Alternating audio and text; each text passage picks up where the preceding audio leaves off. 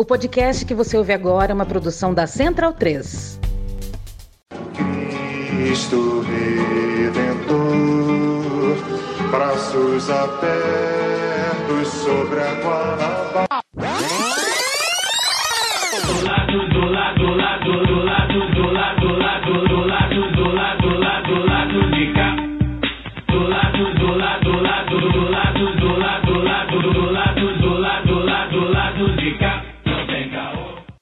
Momento, ouvintes da Central 3. Hoje é quinta-feira, dia 14 de dezembro de 2023.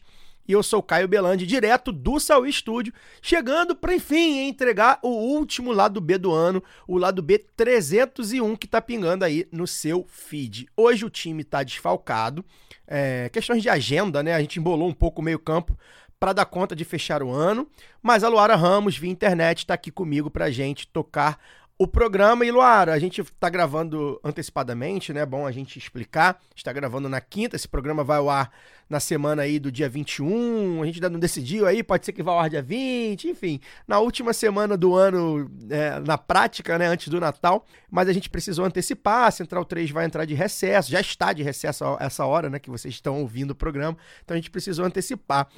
E que bom que a gente conseguiu é, é, gravar aqui, que bom que a gente conseguiu uma convidada, porque esse é um assunto que a gente aborda bastante, né, Luara? Você, principalmente você com a sua militância, fala muito sobre essa questão, a gente gosta muito de falar sobre isso, que é alimentação, né? Alime- O que, que a gente está comendo, né? O que está no, no prato do, do brasileiro, né? Então é, é importante você estar aqui comigo também hoje para a gente tocar esse programa. Bem-vinda. Obrigada, Caio. Estou muito feliz de estar participando. Acho que é um tema que eu gosto bastante, não só pela minha militância, mas também pela vivência, né? Eu cresci no interior, cresci na roça e já falei isso aqui algumas vezes, a importância que teve para mim o contato direto com, com, com pequenos produtores, né? Com meus pais que também foram pequenos produtores é, em algum momento, é, de perceber o que, que é comida de verdade, da gente hoje falar do que, que é comida de verdade, e esquecer aí alguns mitos. Nós vamos tratar dele aqui, espero que a nossa convidada nos ajude aí a explorar um pouco é, e desvendar esses mitos que colocam para a gente com relação à alimentação, como se as pessoas tivessem que comer, é, já adiantando aí o tema, né, de é, comer veneno para poder é, garantir o, o, a comida na mesa. Então, eu acho que é um tema que é pertinente para todo mundo, não só quem milita na, na área, é, porque todo mundo precisa comer, e ninguém quer comer veneno, eu acredito, né?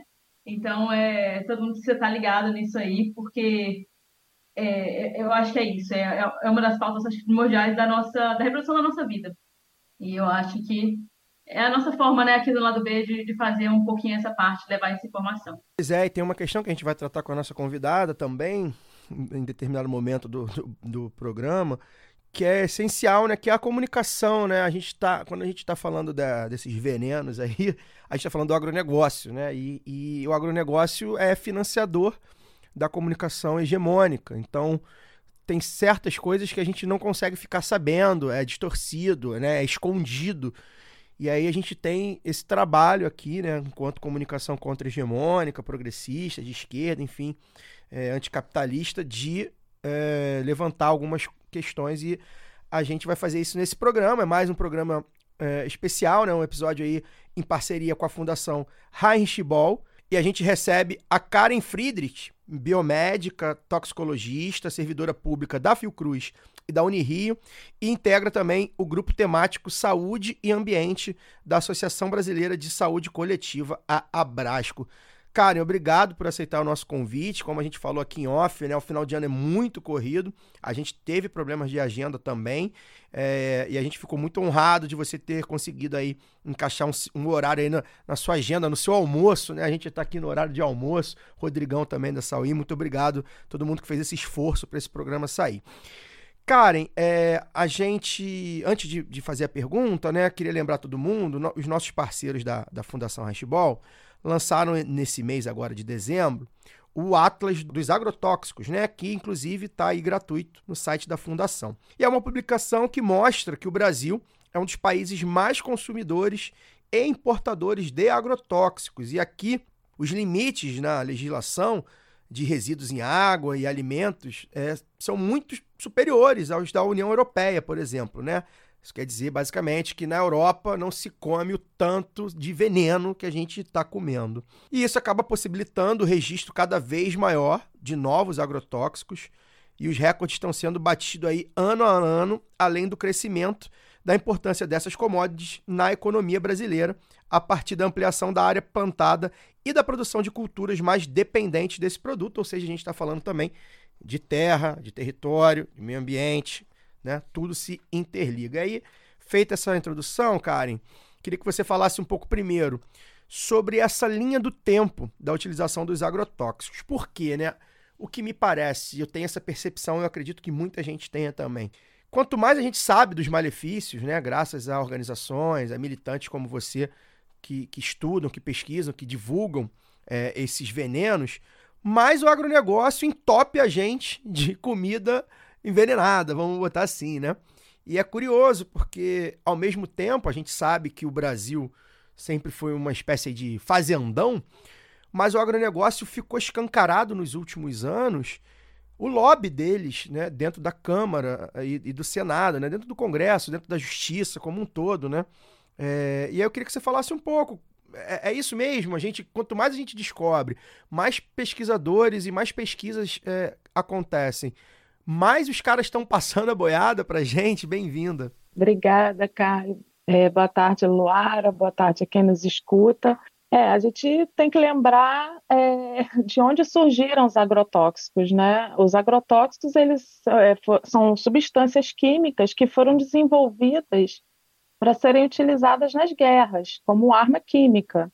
Né? Quando a gente às vezes vê algum filme que se passa na Primeira ou mesmo na Segunda Guerra Mundial, a gente vê até cavalos com, com protetores e soldados por conta do uso como arma química. Né? Ao fim da Segunda Guerra Mundial, essa é, é, indústria né, que conseguiu crescer né, no momento de guerra, né, onde o mundo todo estava em recessão e passando por efeitos da própria da consequência da própria guerra, esses setores cresceram.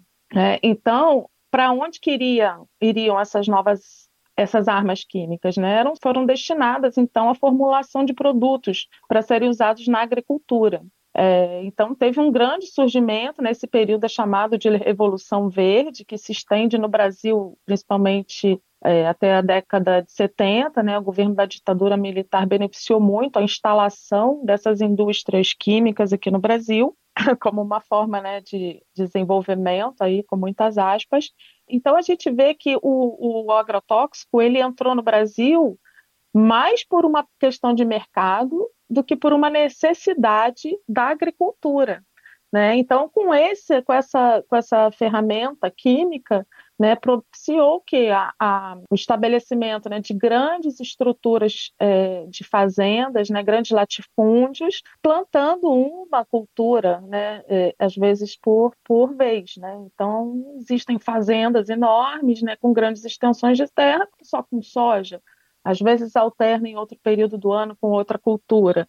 E aí a gente lembra aquelas, aquelas aulas né, de ciências no, no ensino fundamental 1 ainda, onde a gente vê se tem uma, uma espécie que está se, se crescendo em grande velocidade, no caso da soja, vai favorecer quem? Os predadores dessa cultura. Né? Então, você veja que é um modelo que tem um ciclo né, aí de, de dependência, aonde quanto mais se usa agrotóxico, maior o desequilíbrio ambiental e maior necessidade dentro desse modelo extensivo, né, de uso extensivo da terra, produzindo o que não é alimento, né, Loara? Produzindo commodities agrícolas que têm valor na, na, nas bolsas de valores e são exportados. Então, o, o, o caminho né, de lá para cá foi sempre esse investimento em uma série de subsídios e financeiros, inclusive, né, desoneração fiscal. A gente está discutindo aí reforma tributária no, no Congresso, é, desonerações fiscais para esses setores. Né? Então, comercializar agrotóxicos no Brasil também tem uma série de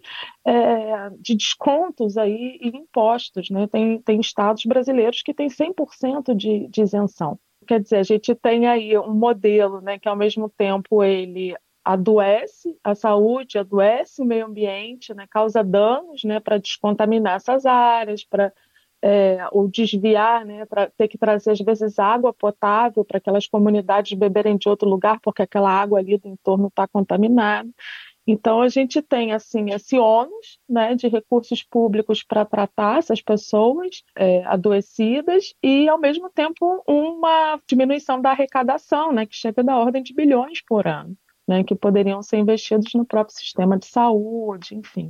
Então, até para contextualizar, né, Karen, é, a gente é, chegou nesse lugar nada honroso de um dos países que mais consome é, agrotóxicos por causa dessa relação com o agronegócio, né, e com a concentração fundiária. Porque, por mais que a gente esteja falando aqui de agronegócio, a gente pensa muito na produção de soja, naquela pulverização né, aérea e tal, é, existe também, é, e quem é mais contaminado, geralmente é quem está ali no entorno. Então, os pequenos produtores acabam sofrendo tanto quanto até mais é, e eu queria sempre estar puxando para isso, para cá, né? Porque para a gente pensar também como é que é a produção, como é que é o uso de agrotóxicos é, por esses pequenos produtores, a relação disso, e aí também já trazendo agora para é, para você dizer para a gente, né, dos mitos, né? Existe dose segura de uso de agrotóxicos, por exemplo? É, isso, eu acho que isso é colocado como, não, mas veja lá, para a gente produzir em larga escala, então quer dizer, nós estamos falando de um problema do negócio, né? Do agronegócio, do modelo de negócio.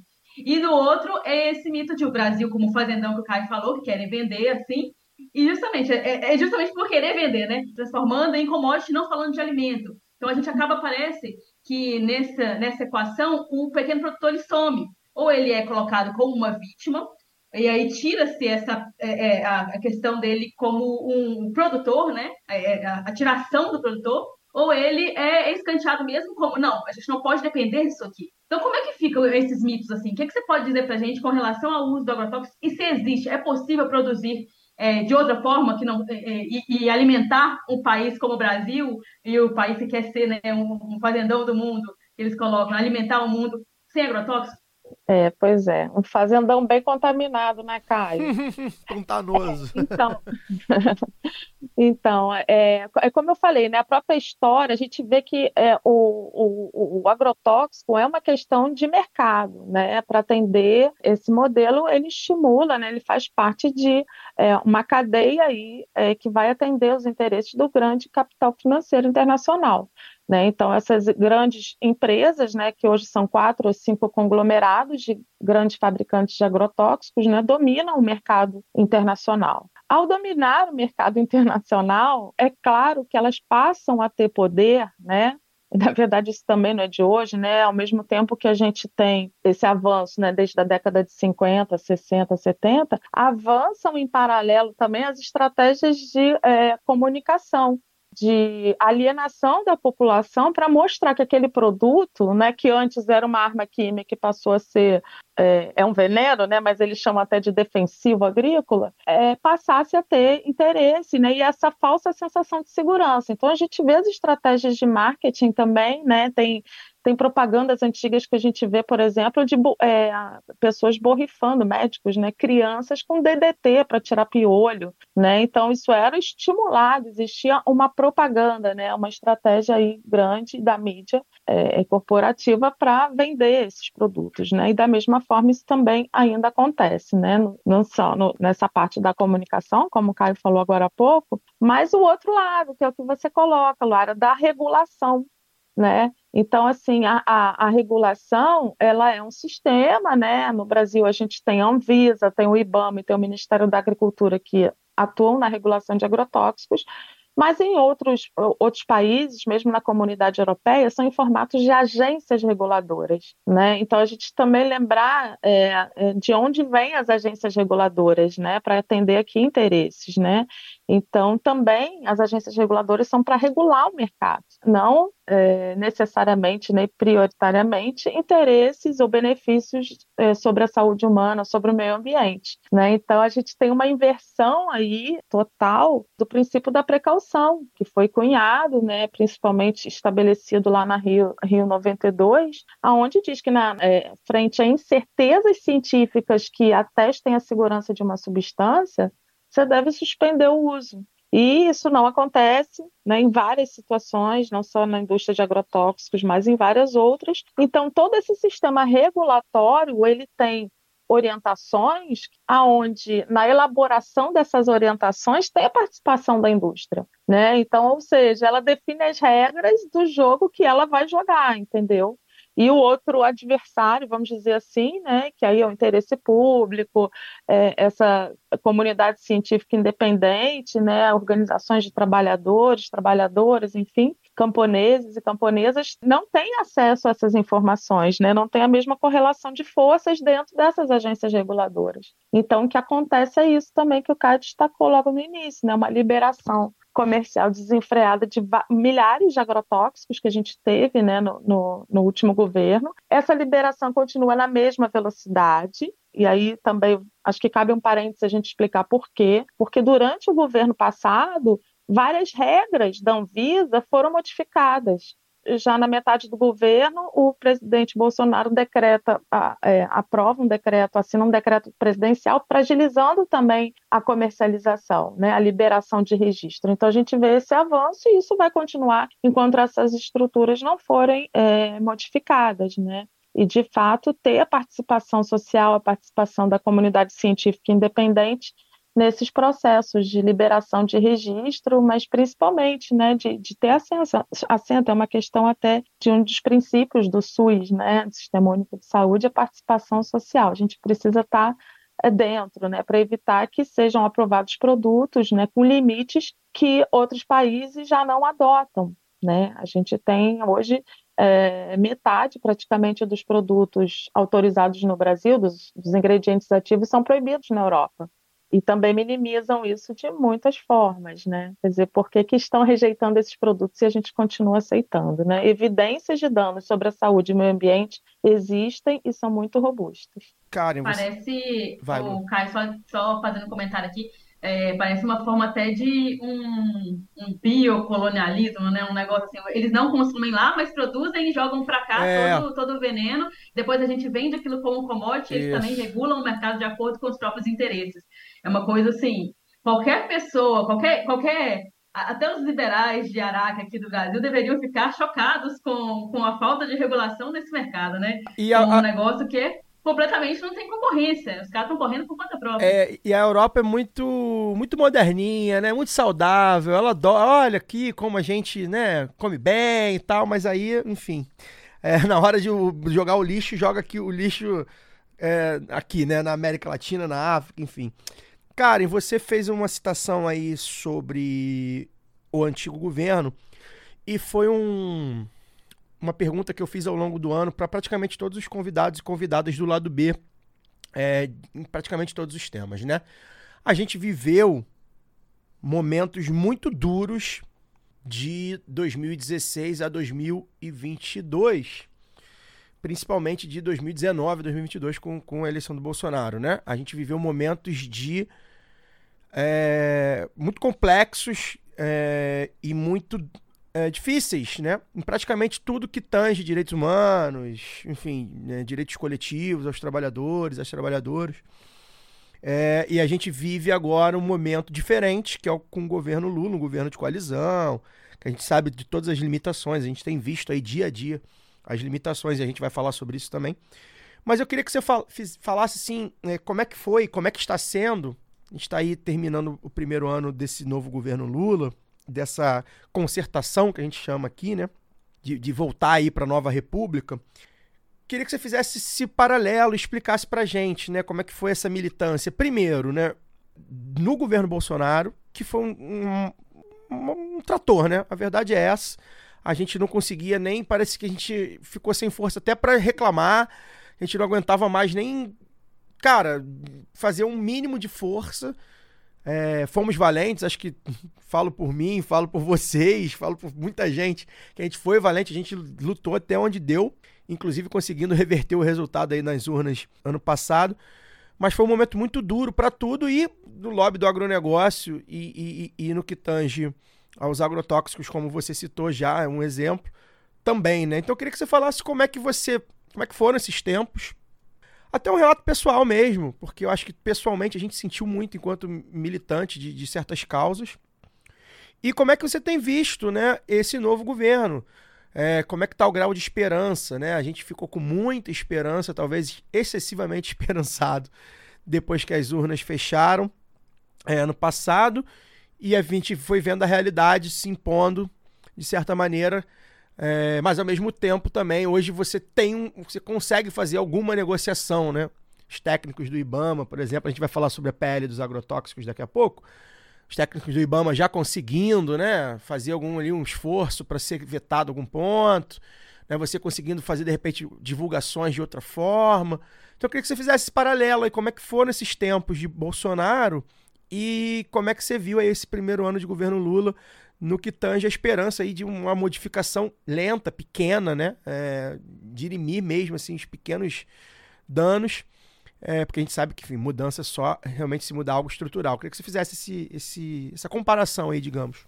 É, Caio, você, você colocou um marco importante, né? A gente realmente teve uma agudização, né, da questão aí vamos colocar ambiental, tá? Vou colocar só a questão do, do dos agrotóxicos, né? Mas o, o agronegócio, junto com outros hidronegócios, mineronegócios, né? Também avançaram muito, né? Nesse período.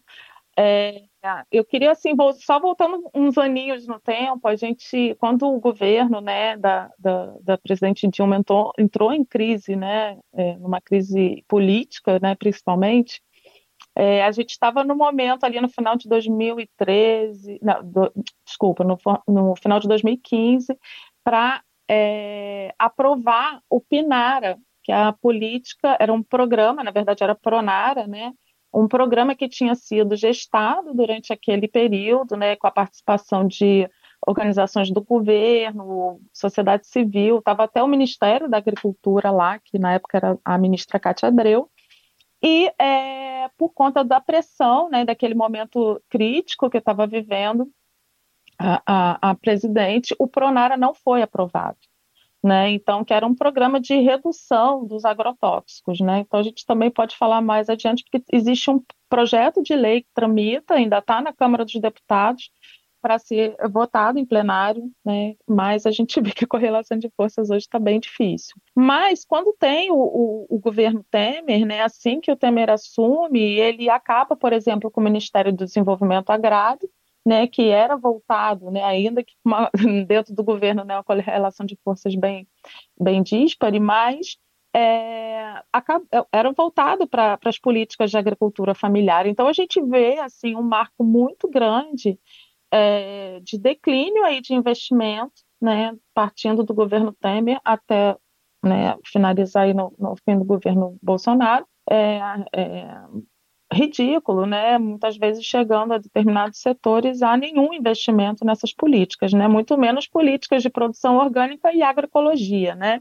É, então a gente tem uma modificação do cenário muito grande, né? Mas ao mesmo tempo, né? A gente é, viu e observou, né, o que eu acho que só fortalece a importância de um modelo de produção de base agro agroecológica, que apesar de tudo, inclusive da pandemia de Covid-19, né, é, é, mostrou resiliência, né, resiliência ambiental, inclusive, econômica e tal. É, então a gente tem assim nesse, nesse período esse agravamento né, do, de interferir na estrutura administrativa do Poder Executivo e várias normas, né, como eu mencionei antes, né, normativas da Anvisa, normativas do próprio MAPA, Ministério da Agricultura. É, e a gente também teve, né, não posso deixar de, de, de mencionar também, né, que a gente faz um paralelo importante à situação de hoje, é, servidores públicos envolvidos né, dentro da sua atividade ali é, de trabalho normal, é, investigando ou fiscalizando contaminação ou fazendo uma pesquisa científica ou lideranças comunitárias sendo atacadas, né, de diversas formas, né? Então a gente também vê uma diferença importante que hoje acho que a gente se sente um pouco mais aliviado para pelo menos externar, ainda que os desafios sejam sejam muito grandes, né? Então, é como você falou, né? A gente tem também um Congresso Nacional que abertamente não é favorável à questão ambiental, à questão sanitária, né? E acaba contribuindo, sendo mais um, uma força motriz aí em toda essa essa, esse cenário que a gente chegou hoje, né? Que difícil, a gente não consegue também avançar em legislações mais fortes ou em medidas de, de fiscalização sem também uma estruturação, um concurso público, enfim, desses órgãos. Isso também é muito importante, né? É, foi importante você citar, a gente já, já o lado B começa, para quem está chegando aí, né, não conhece, o lado B começa exatamente em agosto de 2016. A gente está há bastante tempo aí nessa luta. E foi importante você citar porque a gente costuma fazer essa linha do tempo, né, ligando o governo Temer ao governo Bolsonaro, que acho que é uma ligação muito clara, muito, muito óbvia, né? Um só existe por causa do outro, e ao mesmo tempo um, um, é, o governo Bolsonaro é um, um governo Temer a mil elevada milésima potência. Mas é verdade também, né? E a gente é uma ponderação que você fez, que aqui eu, que eu também reforço, que o governo Dilma, principalmente o segundo governo Dilma, praticamente não existiu, né? Porque é, já era esse congresso aí, né? A gente dizia, eu lembro bem que em 2014 a gente dizia que foi eleito o pior congresso da história. E o pior congresso é sempre o próximo. Pelo menos tem sido assim. a gente espera mudar isso parar e, por aqui. Né? Pois é. E desde então o pior congresso foi sempre o próximo. E já no governo Dilma, né, com essa coisa dos ajustes, né, da, da é, de esvaziamento de política mesmo, o segundo governo Dilma realmente talvez é, é, se o governo Temer é uma prévia do governo Bolsonaro, dá para dizer que o segundo governo Dilma é uma prévia do que o, do que o governo Temer faria, né? É, infelizmente, aí, principalmente por conta dessas questões aí da, da, do Congresso, como tava já, né? O Eduardo Cunha praticamente governando ali na chantagem, etc. Então foi muito complicado mesmo, boa lembrança. Peço licença para dar uma pausa no programa e passar os nossos recadinhos. Agora, a Aurelo aceita Pix, a primeira e única plataforma que remunera os podcasters a cada play e parceira do lado B, abriu essa nova forma de apoio rápido e fácil. Você apoia o lado B a partir de R$ reais e tem direito a conteúdo exclusivo e pode, de acordo com a faixa de apoio, participar dos sorteios de brindes. Se você já é apoiador pelo Padrim ou pelo PicPay, migre para Aurelo. Quem quiser colaborar com a gente sem aquela regularidade mensal, pode fazer o pix para ladobdorio@yahoo.com. O sorteio para apoiadores do lado B é um oferecimento da Camisa Crítica. Ouvinte tem 10% de desconto no cupom Lado B no site www.camisacritica.com.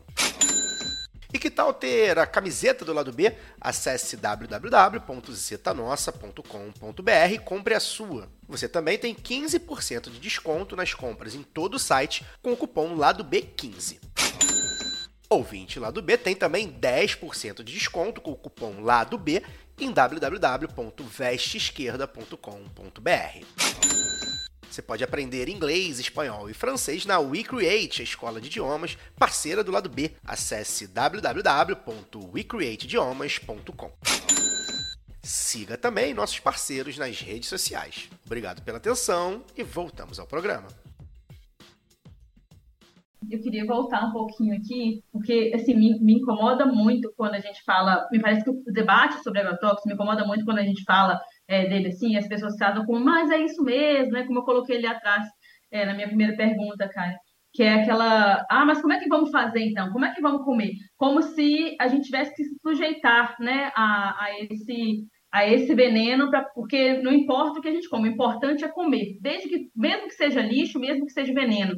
Então tem uma dose aí também de aporofobia, né, de ódio a, a, a, aos pobres, de ódio de classe também, né, porque a gente viu há pouco tempo, viralizou o, o ex-ministro do meio ambiente, né, o Ricardo Salles, comprando em feira orgânica, mas Verdade. é o cara que passou a boiada. Verdade. Então, assim, esse, essas contradições que para ele, né, para a nossa elite pode existir, eles não são questionados, mas aqui quando se fala é como é que nós vamos alimentar, então, o Brasil. E aí eu quero trazer essa discussão de novo, que é o que, que falta, Karen, aí você falando né, da academia, mas também com a sua experiência, pode trazer para a gente, porque a gente já falou aqui de agroecologia, de reforma agrária, né? Porque eu acho que é, que é, é indiscutível que é preciso fazer reforma agrária, senão a gente não enfrenta o agronegócio. Mas o que, que seria mais de, de, ações diretas junto a pequenos agricultores, né? De, é, formação técnica, como é que a gente fiscaliza também, pode trazer para fiscalização, revisão de registro, né? Na legislação, como é que é isso? O que, que você acha de. Você pode listar para a gente de ações mais diretas, assim. Positivas e propositivas. Pro, né? é, propositivas, para a gente começar a propor ali dentro dos nossos grupos também, dos nossos coletivos, porque eu acho que essa é uma luta mais do que tudo coletiva, né? É, eu acho que você já colocou questões importantes, né? Quando a gente fala de, de, de reforma agrária, a gente, é, é, como eu comecei a falar no início, né? A questão da soja. Você tem uma única espécie num campo, numa, numa assim, milhares e milhares de hectares, que você não vê o horizonte, né? Isso, são, isso é a realidade do, do campo brasileiro, é isso. Né? São é, propriedades com é, muito extensas, com uma única espécie. Então, o que, que você precisa? Você precisa diversificar aquela cultura. Né? E para diversificar essa cultura, é, isso não atende aos interesses desses setores né, do, do agronegócio. Né? Bom, até porque essas terras são consideradas produtivas, né? É, isso também é uma questão a gente refletir como sociedade, né? Que a gente está produzindo soja, mas a gente não está comendo a soja, né? Isso também é, precisa entender o que a gente come e precisa comer, né? É essa diversidade de, de alimentos, de cores no prato, né? E isso a gente não consegue com com é, esse tipo de modelo de agronegócio, né, de, de grandes conglomerados. A gente precisa investir na agricultura familiar. Então, naqueles que já têm sua terra, né, fazer investimentos de créditos, sem condicionar esse crédito ao uso de veneno, por exemplo, é, fortalecer também a, as experiências, né, é, fortalecer a transição agroecológica, né, ou transição ecológica também, tá, né, um termo que tem sido usado até para a questão energética também, e que faz parte desse modelo também. E, e a reforma agrária é necessária, tem muita terra para se plantar, né? E, e, fazendo reforma agrária, você garante o quê? famílias com propriedades menores que vão poder plantar de forma diversificada, conviver com aquele ambiente, tem os seus animais de criação, os modos de cultivar e até de captar energia, enfim, para ter subsistência, né? Então isso é uma, isso é importante. Agora, vamos dizer agora e imediatamente, é a gente como consumidor, né, que também somos reguladores de mercado, é, de certa forma, né? Claro que muito menos poderosos, né? Mas a gente também buscar é, consumir em feira, é, buscar é, grupos de agricultores que forneçam na região, isso a gente é, consegue né, ainda, mas a gente precisa aí disso, a gente precisa de espaço na mídia também, como o lado B, né, de, de comunicação para começar e a gente vê, né? Acho que por outro lado, o Caio engraçado começou o programa falando, né, que quanto mais se usa, né, mais, olha, quanto mais a gente denuncia, parece que vai. Então, quer dizer, eu acho que é importante que hoje a gente vê um avanço também de uma conscientização da população, né, que também dialoga também com, a, com as crises climáticas, né, porque o agronegócio interfere também em várias questões ambientais e, e outras, né, outras atividades, então a gente também tem essa possibilidade, né, como consumidor, buscar isso e, gente, vamos votar melhor no Congresso, né? É muito importante a gente mudar e ter é, é, políticos, parlamentares mais comprometidos né, com, a, com o que está na Constituição. Né? Acho que a gente não quer nada mais do que aquilo, né? Direito à saúde, ao meio ambiente equilibrado. Você falou aí, tem uma coisa que, Luara, é, dialogando aí com a sua pergunta e com a resposta da Karen, essa semana, né? semana que, repito, a gente está no dia 14, né? É, rolou aí de novo no Twitter. Ai, ai, que preguiça. Mas eu quero falar sobre a polêmica aí sobre usar o boné. Dessa vez foi o boné do MTST. Né? Já tinha tido a polêmica do MST. E, e a, a, polêmica da vez aí foi um rapaz aí que se indignou porque um fulaninho lá usa o boné do MTST e nunca foi numa ocupação. Então deixa eu falar uma coisa para vocês do ponto de vista da comunicação, tá? É importantíssimo que vocês escolhem nas ocupações, e nesse caso aqui, que vocês visitem, né? Um, um, um, um cantinho de agricultura familiar, uma organização, uma palestra de uma organização e de um movimento social é, do campo. Muito importante. Se puder doar dinheiro, é importante também. Mas se você gostou de uma camisa, de um boné. Né? Se você gostou de um post e quer compartilhar lá no Instagram, no Twitter, no Facebook, divulga também, porque muito, a comunicação é muito importante, gente. Então, assim. Se gostou você... de um podcast que fala sobre isso. Ca... É, e assim, essa polêmica idiota, enfim, vazia. Aí precisou lá, assim como o MST fez, e recentemente o MST é, até tá tratando isso como a revolução dos bonés, né? O MTST também essa semana falou: não, gente, é para usar. Venham para ocupação, se vocês puderem vir, ajudar, doar. Mas assim, se vocês não puderem, usem um boné, porque vocês vão estar, tá, primeiro, financiando, já começa por aí, porque são produtos próprios, que são feitos pelas, pelas pessoas que militam, né? E segundo, que você está divulgando, você está fazendo aquela, aquela marca, como marca mesmo, ganhar o mundo, ganhar as ruas, sabe? É, é fundamental, assim. Então, assim, é claro que isso não substitui você ir para uma ocupação. Não se esgota aí você usar o boné do MST e eu tenho o meu, eu sou parado várias vezes na rua, quase todo dia que eu saio com o meu boné, alguém me para e fala, pô, onde compro, que boné legal e tal. É importante, porque é, é- é- é reposicionamento de marca. É você falar aqui, ó, eu apoio essa organização, eu gosto dessa organização. Vai conhecer essa organização. Quer conhecer? Me pergunta. Né? Isso vale também para essa que a gente está falando aqui. Né? E aí, daí vem nossa parceria com a Fundação Hashball e tantos outros movimentos, né? É, a gente já entrevistou gente do, do- do, do MPA, enfim, tá sempre com alguém do MST.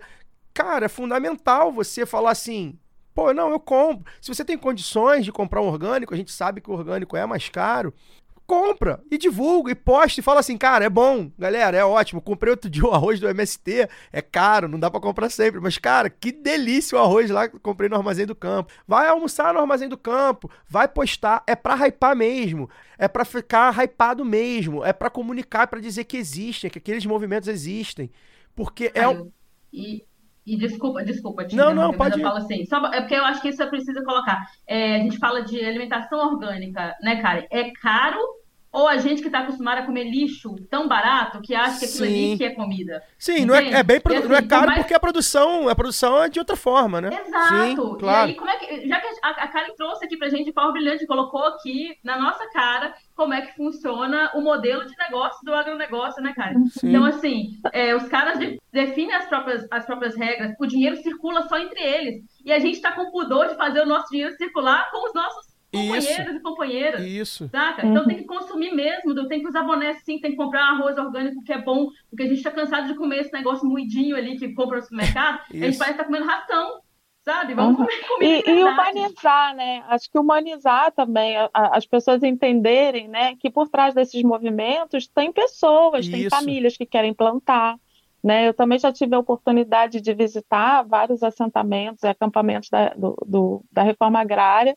e, e como as pessoas vivem ali de forma muito digna. E quem não é todo mundo que planta sem veneno, infelizmente, né? Mas a maioria busca, sabe da relação, né, do, do veneno, né, dá valor àquela terra e consegue comercializar, né? Eu morei, por exemplo, eu morei em Brasília. Brasília tem vários assentamentos no entorno que abastecem ali a capital federal e provavelmente o Ricardo Salles comeu sim orgânicos MST naquele vídeo, né, que, que vocês falaram. É, mas agora o que a gente precisa é popularizar isso. A gente quer agroecologia, produto orgânico para a classe trabalhadora Isso. né, que a maior parte é que está por, por, por trás disso, né, e acho bacana, eu não tenho boné do, MTST, viu, se alguém um dia aí passar por mim e quiser me dar, porque Aí, eu ó. acho que é isso, é que, é ó, já dei a dica, é a questão que a gente falou, né, do- dos princípios, dos direitos que a gente tem, os direitos fundamentais, direito à moradia, então por trás do, do MTST tem isso, tem a função social da propriedade,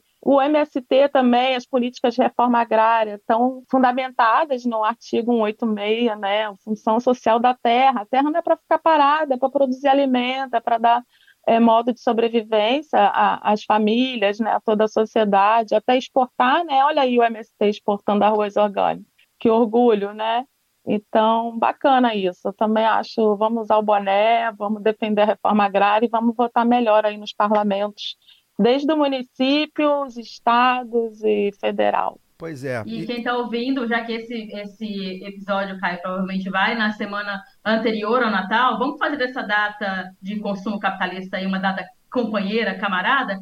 Fica a dica aí de presente, ó. Quem tá ouvindo e quer presentear a Karen, já dá o boné da MST pra ela. Vai lá no Armazém do Campo, tem geleia, Isso. tem café, dá um de presente pra... Eu, eu sei que vai ter gente aqui em casa que vai ganhar presente do Armazém do Campo.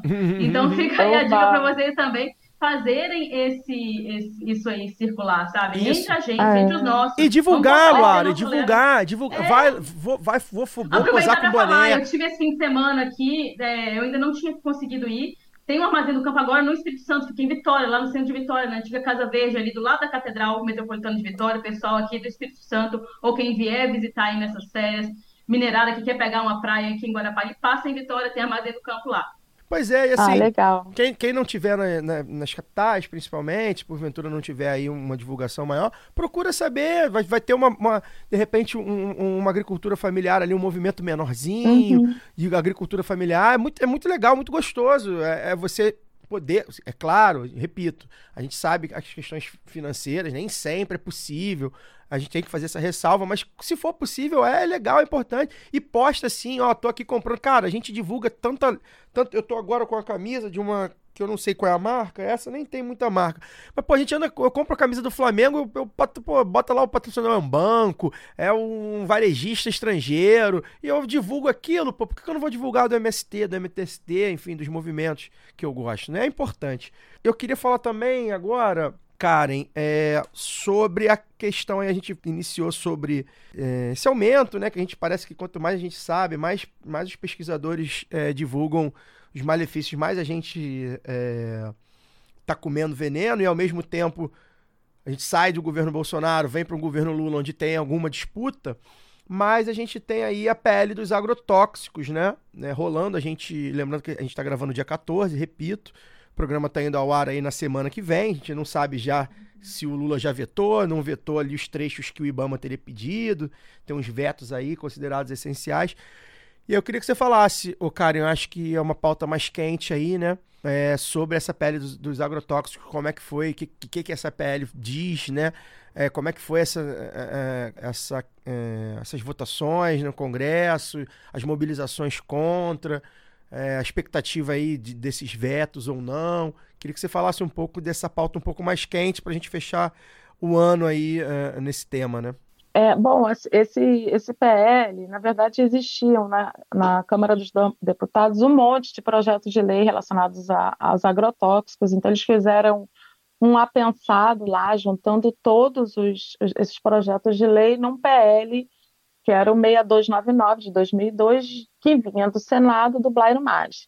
É, então ele começa Logo a de tramitar quem, numa né? comi- Desculpa fazer a. Logo de quem? Pois é. Não, interessante que é 2002. Veja só.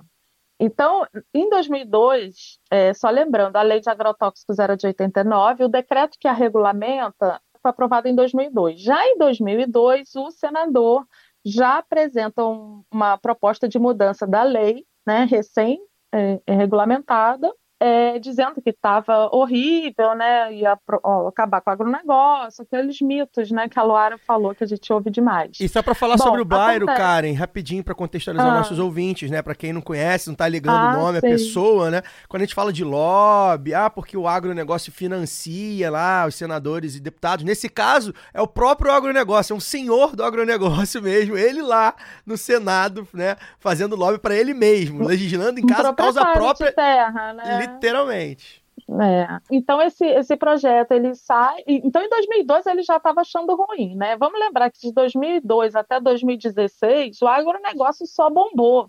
Com lei de agrotóxicos ou não, o agronegócio se projetou, né, graças também muito às políticas de incentivo do governo, dos governos PT. É, desde 2008, o Brasil se torna o maior consumidor mundial de agrotóxicos e esse PL passa a tramitar em 2016 numa comissão especial.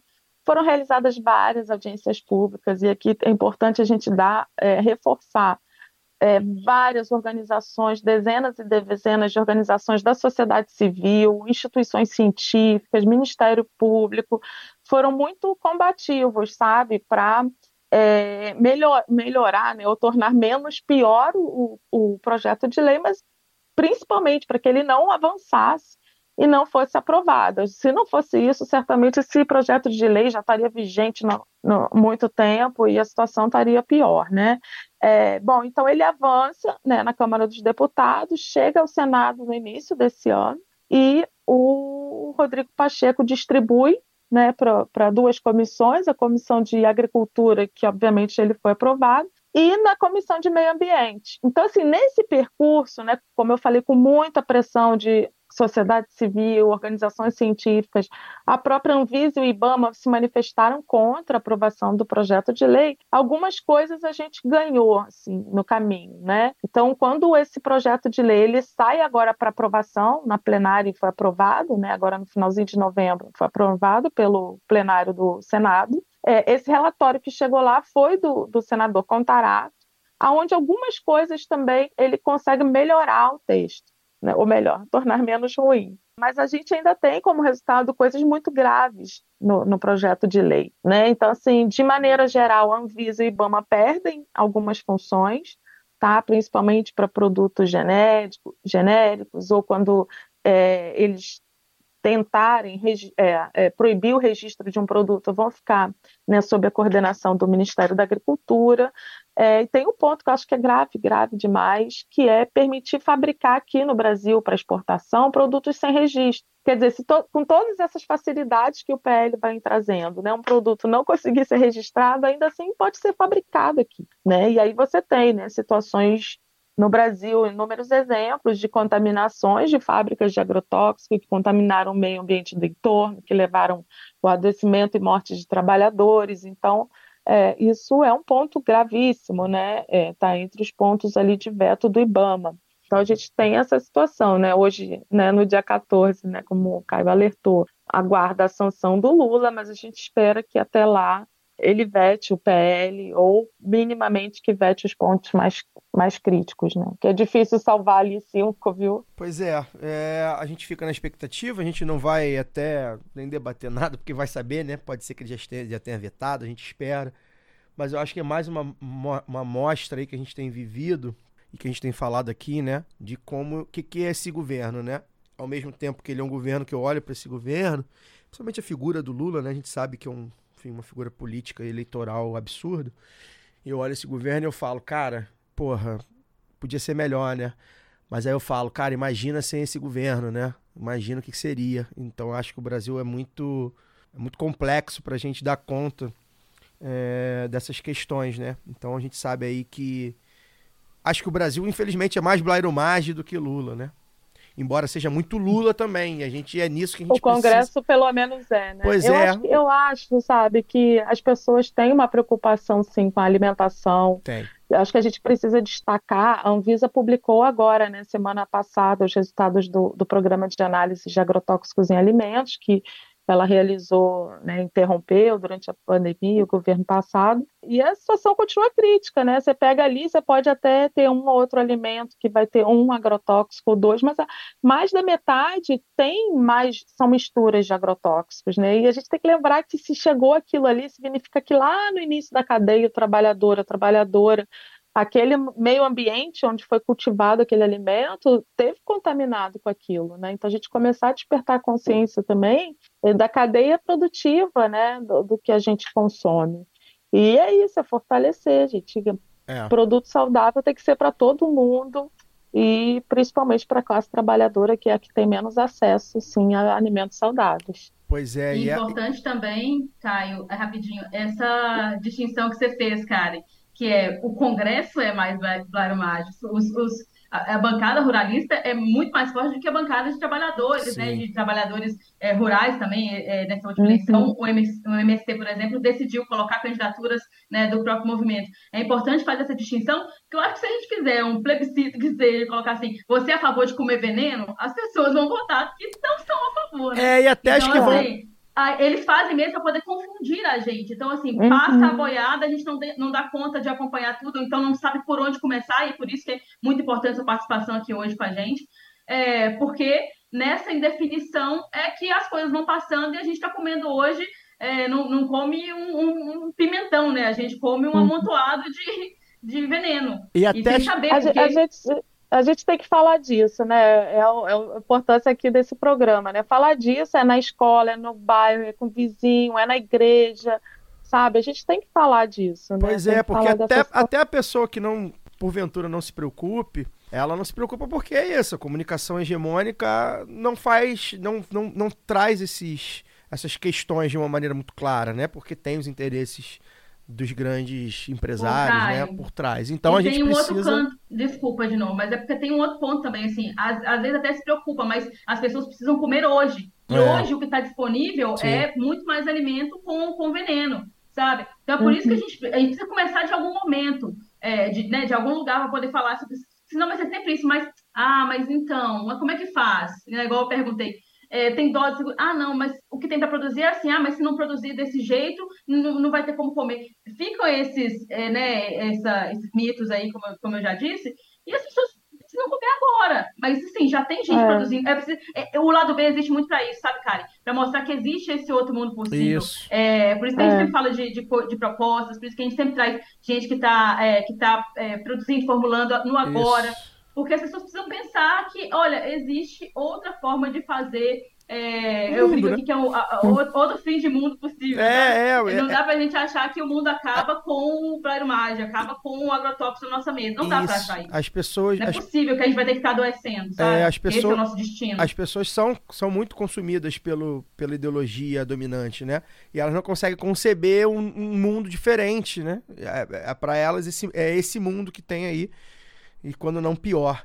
Karen, muito obrigado pela sua presença. A gente agradece. Que o programa cumpriu bem a- o papel. É claro que esse, é, esse tema traz muitos outros de- desdobramentos. A gente pretende ao longo do ano que vem continuar, né, desdobrando esses pontos, até porque é um tema que se interliga muito com a questão ambiental e, é e a questão ambiental é um tema cada dia mais urgente.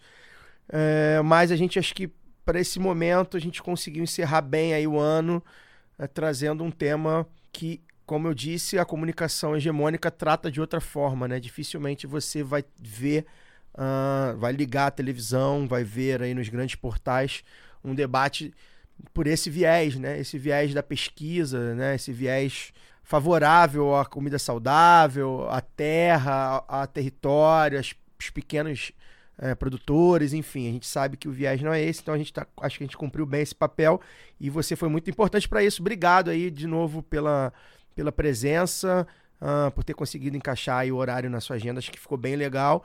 Deixa seu recado final. É, gostei muito, acho que teria conversado mais tempo, é, mas de fato, né, acho que aí o programa vai chegar aí nas vésperas aí da etapa que a gente mais come, talvez no ano. Ah, verdade. Então, a gente pensar também, né, pode substituir, principalmente aqueles alimentos crus, substitui um ou outro por um orgânico, quem puder. Quem não puder, assim, ao longo da vida, do ano, se alimentar de orgânico, prioriza que a, a a mulher grávida, as crianças menores, até a adolescência consum, consumam, né, os orgânicos eh, preferencialmente. E é isso, né? A gente olhar para quem está por trás, né, de, de quem produziu nossa comida, acho que é muito importante. É isso, pessoal. Agora, o próximo ano é um ano de muita luta contra os agrotóxicos, né? Chamar o pessoal também, se engajar na campanha contra os agrotóxicos. Tem um site, é, bastante informação de qualidade e, e os alertas, aí os espaços e agenda de luta aí para o próximo ano que continuaremos, né? Direito humano à alimentação adequada e saudável é o que a gente defende.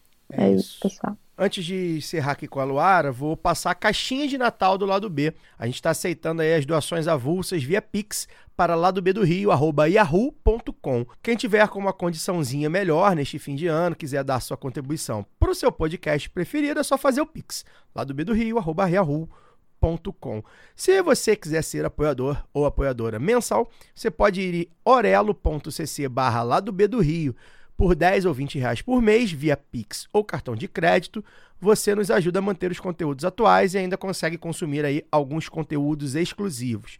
Para quem está meio quebrado, a opção é ajudar é, ouvindo a gente pelo aplicativo da Aurelo. Você pode baixar gratuitamente e ouvir lá o lado B e outros podcasts que quiser e ainda dar uma graninha para os criadores de conteúdo. Teste Aurelo, o único app que remunera os podcasters. Luara, agora a magia da edição, né? A magia da, da comunicação. Eu vou me despedir de você e me despedir do ano.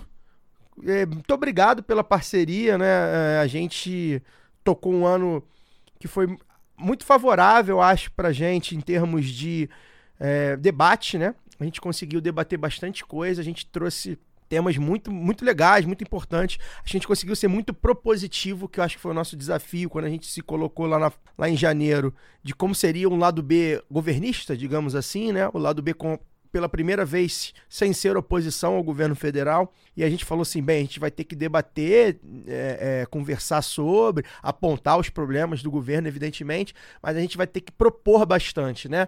A, a, a, eu acho que a gente conseguiu, a gente cumpriu bem esse papel esse ano. Uh, graças a você também, a sua presença aqui é fundamental. Então, obrigado. A gente está encerrando o ano com esse episódio. Eu te vejo daqui a pouco para gravar o episódio que o pessoal já ouviu ontem. é a magia da edição. Mas a gente está encerrando aqui é, esse ano e eu agradeço muito, muito, muito mesmo por você ter estado com a gente mais um ano. E ó, contrato renovado. Luara estará com a gente ainda em 2024, é, porque pra gente é fundamental a participação dela. Então, Primeira no- mão, hein? Agora que eu tô sabendo. gente. é, pois é, é, o bom de não ter contrato é esse. Se tu, o contrato foi renovado, vai ficando renovado pra sempre até você encher o saco da gente. Obrigado, Lu, valeu. A gente se vê é, na vida real, a gente se vê daqui a pouco, mas é, aqui no podcast agora a gente só se vê e só se ouve em 2024. Obrigado. Obrigada, Caio. Obrigada, Karen, também pelo papo e agradecer aqui é, o lado B, Fagner e Daniel, que não estão aqui agora, mas principalmente aos nossos ouvintes e apoiadores, nossa audiência querida, nossa comunidade do lado B do Rio, que é, me permite, na verdade, fazer parte disso, né? De olhar, propor, sonhar com um mundo novo que a gente está construindo todos os dias, constrói aqui no lado B. Então, a gente fala, pensa, formula aqui também, meio na hora, às vezes de improviso, viu, Karen? É, mas consegue sonhar com esse, com esse mundo que a gente quer e, e levar isso para quem está ouvindo e as pessoas reverberarem isso também. Então, isso, na verdade, para mim é uma, uma grande paixão, assim, eu me tornei apaixonada pelo lado B, por podcasts, por essa nova mídia, é, que eu sempre falei, né, não, não consumia antes, passei a consumir a partir do momento que eu comecei a fazer, então fui aprendendo muito com você, Caio, muito com, com o Fagner e Daniel também, que já estavam aí né, na luta desde 2016, e eu acho que isso, esse ano a gente conseguiu propor muita coisa e isso me inspirou bastante, sabe? A gente, às vezes, é, não, não, não dá conta de transpor aqui, porque nós temos, apesar da magia da edição, a gente tem um limite de tempo, né? Mas é, com a ajuda da- e a paciência de quem nos ouve, a gente consegue colocar ali algumas das ideias e também a desenvolver outras, como eu falei que às vezes no improviso, às vezes na falação, na prosa, como eu gosto bastante. Então, só tenho a agradecer é, pela essa renovação aí de votos, de contrato, dizer que é, fim de ano está chegando, mas é aquela coisa, né? Tempo, o tempo não para, 2024 está logo ali e a gente espera ver vocês é, com saúde, muito sucesso, muita, muito amor e a paz que a gente também quer construir, que não está dissociada de forma alguma da nossa disposição para a luta. Acho que a gente só está pronto para a paz se a gente também estiver disposto a lutar por ela. Então vamos juntos, seguimos firmes e fortes aí nas nossas mídias sociais, redes sociais, quem quiser nos encontrar ali. E estou sempre aí disposta a prosear. Um grande abraço e até o ano que vem. Isso. E agradecer também aqui o Rodrigão do Saúl Estúdio, o Normando Rodrigues, o escritório, o Sindipetro Rio, a Fundação Handball, os apoiadores e apoiadoras que fizeram esse programa ser viável, né, financeiramente, tem custos. É, a gente sabe que não, não, não, é, não é barato botar um programa desse no ar e a gente consegue graças a, a esses parceiros e aos apoiadores. Então, muito obrigado a todos. Agradecer a Fernanda Castro, a Évila Vanderlei e a Giovana Esther pelo lado B Notícias também, que a gente conseguiu manter também com muito custo, a gente conseguiu manter no ar um programa fundamental. 2024 vai dar uma pausa, a gente espera que volte aí nos primeiros meses, ali no primeiro semestre ainda, mas por enquanto o lado B Notícias não voltará no, em janeiro. Então a gente agradece muito a cada um que esteve com a gente, ao Cesarotti, que edita o programa, a Domênica na Central 3, que está também sempre é, disposta a nos ajudar. Claro, e a mim e ao Chico, né, os responsáveis pela Central 3, sem a Central 3 esse programa não existiria, literalmente. E a gente tem, é muito orgulhoso desse, uh, dessa parceria. Uh, contrato renovado também. a gente continuará. Então, muito obrigado. E você que ficou aqui com a gente, né? Esse ano né, a gente conseguiu manter aí uma, uma audiência muito interessante, né? Acho que até cresceu um pouquinho. Vou, depois vou dar uma olhada nos números consolidados. É, a gente tem uma audiência muito fiel, a galera curte muito o nosso, nosso trabalho. Acho fundamental também que a gente tenha é, essa base de ouvintes fiéis que está disposta a nos ouvir, a trocar com a gente, a conversar com a gente nas redes sociais, mandar e-mail, enfim, e divulgar a gente. E mais o primordial é lá dar o play, porque ah, isso é, muito, é muita responsabilidade que a gente tem aqui. Eu acho que mais um ano a gente cumpriu muito bem essa responsabilidade. Bem, a gente agora fica por aqui. Semana que vem não tem lado B. A gente vai entrar em recesso, vai curtir uma praia, um samba, tomar cerveja, caipirinha. Né, comer uns, umas comidas gostosas, né, Luara? De, de movimento de pequeno agricultor, que eu sei que você faz aí, que eu vejo no Instagram. E a gente volta agora só final de janeiro, tá bem? Um forte amplexo, bom final de ano para todos, boas festas a todos. Quem for de Natal, Feliz Natal. Até 2024. Este podcast foi editado por Fernando Cesarotti.